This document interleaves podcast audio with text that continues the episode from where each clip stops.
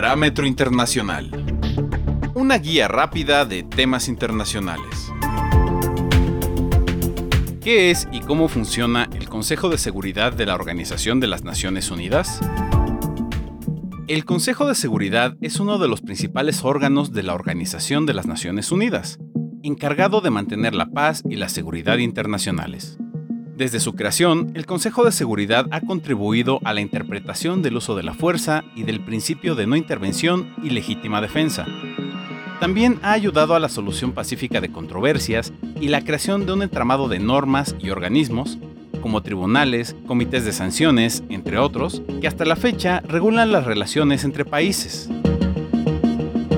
Alejandro Alday, director general del Instituto Matías Romero, nos explica la estructura del Consejo de Seguridad y su relevancia actual.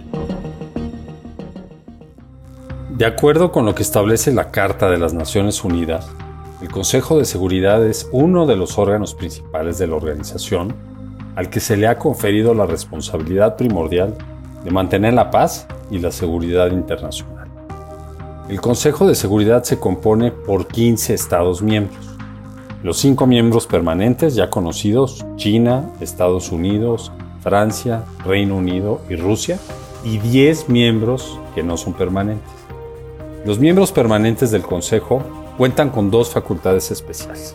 La primera, un asiento permanente para decidir sobre todas las cuestiones en materia de paz y seguridad internacionales. La segunda es un poder de veto de las resoluciones en caso de no estar de acuerdo con algunos de sus términos. Los 10 miembros no permanentes se eligen por regiones geográficas, siguiendo un principio muy acuñado dentro de las Naciones Unidas de representación geográfica equitativa que procura que en todos sus órganos y comisiones haya países de todas las regiones.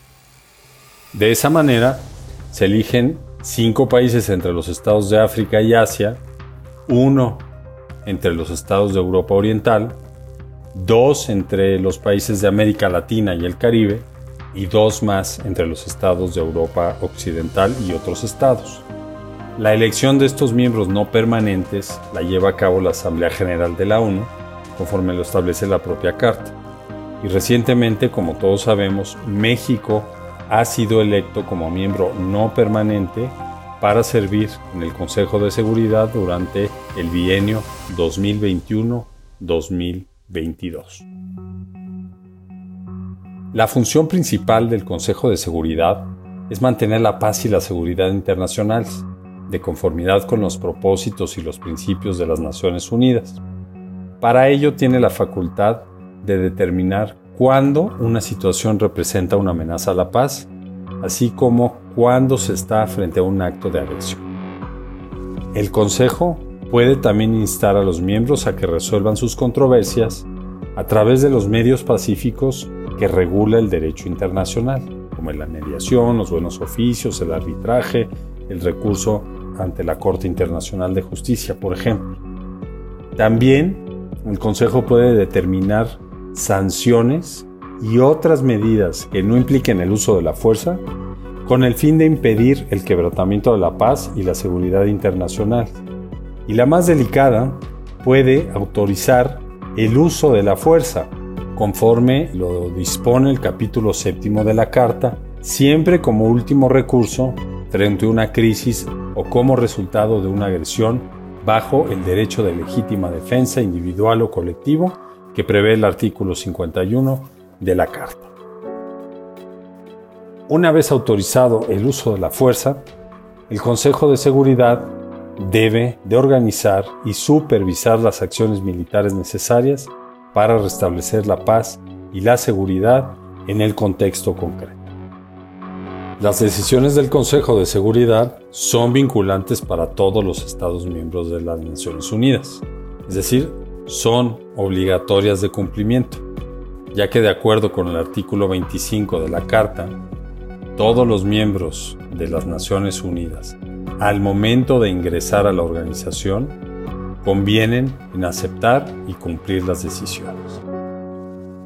Esto lo convierte, al conferirle a todos los estados la responsabilidad de mantener la paz y seguridad internacionales, y al reconocer la obligación de cumplir con sus decisiones, en el órgano con mayores poderes dentro del sistema internacional. Veamos cuál es la relevancia del Consejo de Seguridad. El orden internacional que dio origen al Consejo de Seguridad, creado en 1945 tras el fin de la Segunda Guerra Mundial, se basa en un arreglo multilateral con preeminencia de las potencias vencedoras de dicha guerra, que refleja la distribución multipolar de poder. Por ello, en el Consejo conviven una lógica de permanencia y cambio, y su legitimidad y actuación han sido distintas a lo largo de los años. Su estructura, por ejemplo, ha permanecido prácticamente igual en sus 75 años de existencia, y los cambios que se han producido han sido mediante la práctica de sus miembros y por las interpretaciones que se han hecho sobre cuáles son las amenazas a la paz y la seguridad internacionales en determinados momentos. Este punto es fundamental, ya que la paz y la seguridad no han tenido un significado inamovible, sino que han sido conceptos cambiantes según el contexto internacional y según las relaciones de poder. Algunos de esos cambios que se pueden destacar son los siguientes. En primer lugar, los temas que se han discutido en el Consejo, que han ido variando. Segundo, la interpretación amplia que sus miembros han hecho de sus atribuciones para determinar las amenazas a la paz y seguridad internacionales.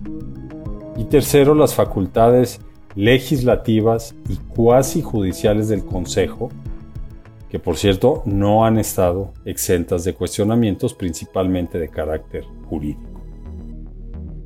En cuanto a las decisiones del Consejo, a diferencia de aquellas que fueron aprobadas durante la época de la Guerra Fría, en las últimas décadas la mayoría de ellas han sido sobre conflictos internos y no relacionadas a rivalidades entre Estados.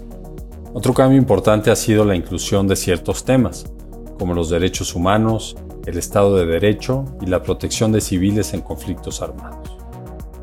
También cada vez más se ha dado un impulso a la consideración de la participación de la mujer en todas las etapas del conflicto y a la protección de la niñez como grupo vulnerable.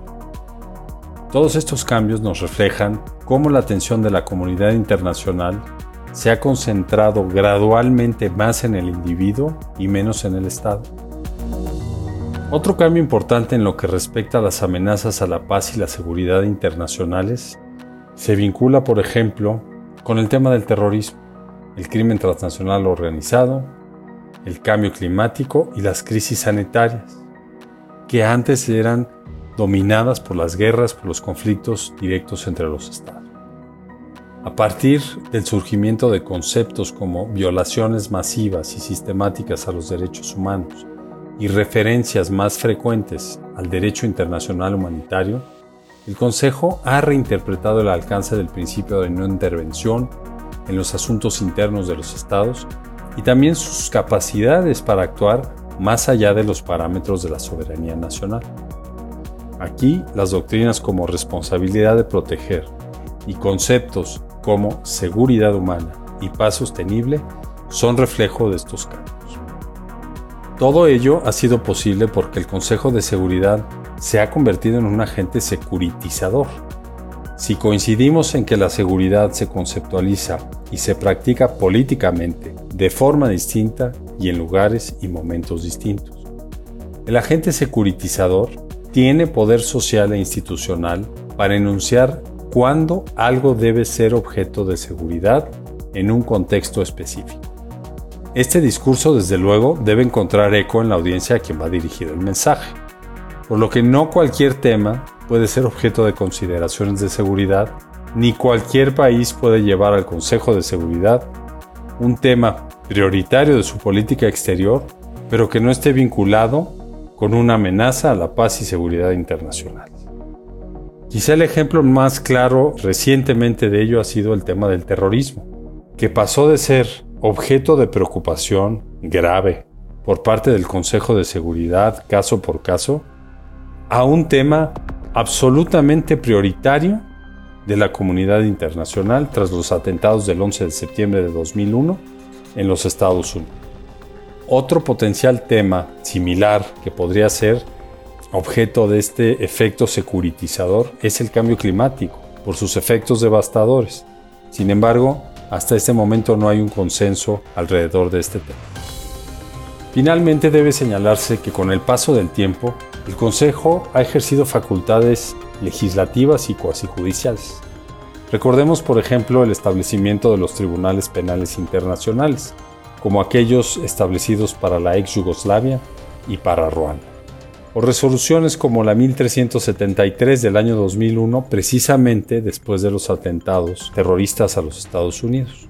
Mediante esta resolución, el Consejo impuso un paquete completo de obligaciones a todos los miembros de las Naciones Unidas en el combate al terrorismo, a pesar de que muchos de ellos no eran parte de las convenciones o de todas las convenciones internacionales en contra del terrorismo. Esos son algunos ejemplos de las amplias facultades que tiene el Consejo de Seguridad y de la interpretación que ha hecho a la Carta a lo largo de los años. El Consejo de Seguridad es un órgano político lo cual permite entender las tensiones a través de las que pasa y las contradicciones en las que en ocasiones incurre, pero también permite entender cuál es su relevancia actual en un orden internacional que a grandes rasgos permanece igual que cuando fue diseñada la organización. Para más información sobre los temas mencionados, los invitamos a consultar nuestra nota de análisis del Centro de Investigación Internacional sobre la evolución de los cambios que ha tenido el Consejo de Seguridad a lo largo de sus 75 años.